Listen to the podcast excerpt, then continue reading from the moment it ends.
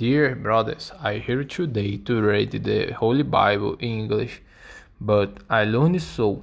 I am going to read a lot of wrong words for sure.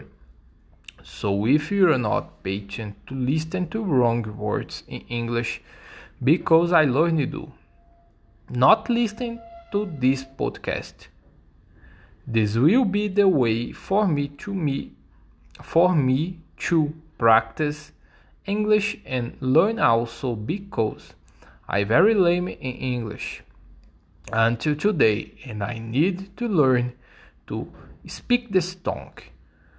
If anyone wa- anyone wants to help me learn English for free, I accept help call me on Instagram, Facebook, YouTube and any network there.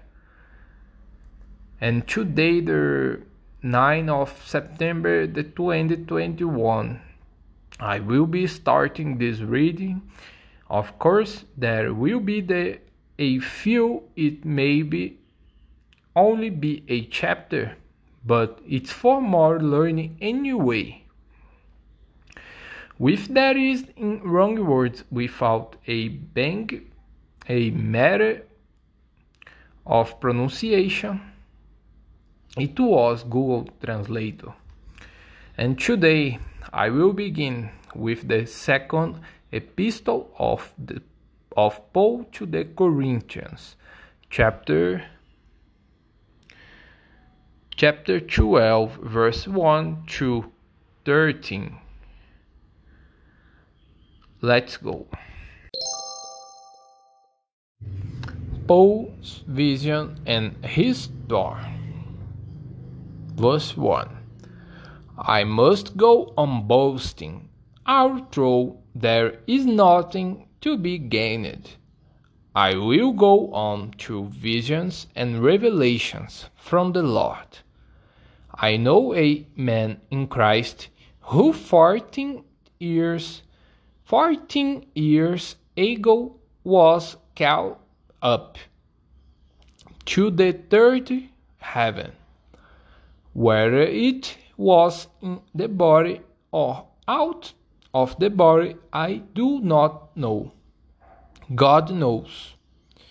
And I know that this man, whether in the body or apart from the body, I do not know, but God knows, was counting up to paradise and heard inexpressible thinks things that no one is permitted to tell.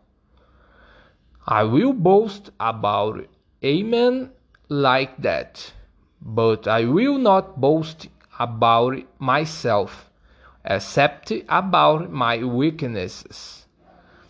Even if I should choose to boast, I would not be a fool, because I would be speak the truth. But I refrain, so no one will think more of me than is warranted by what I do or say, or because of the these, these surprisingly great revelations. Therefore, in order to keep me from becoming conceited, I was given a thorn in my flesh, a messenger of Satan, to torment me. Three times I pleaded with the Lord to take it away from me. But he said to me, My grace is sufficient for you, for my power is made perfect in weakness. Therefore, I will boast all the more gladly about my weaknesses, so that Christ's power may rest on me. That is why, for Christ's sake, I delight in the weaknesses, in insults, in hardships in perse persecutions, in difficulties. For when I am weak, then I am strong. Paul's concern for the Corinthians, uh, verse 11.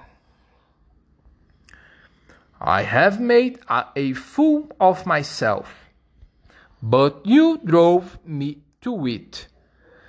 I would to have been commended by you, for I am not in the least inferior to the super apostles, even though I am nothing. I persevered in the demonstrating among you the masks of a true apostle, including signs, wonders, and miracles. How are you inferior to the other churches? Except that I was never a burden to you. Forgive me this wrong.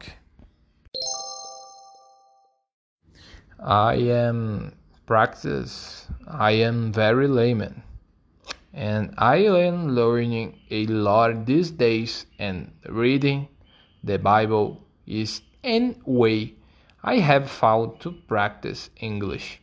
The way I can learn vocabulary, pronunciation, and how right understand the language. Lesh Leha. Jesus be the Lord.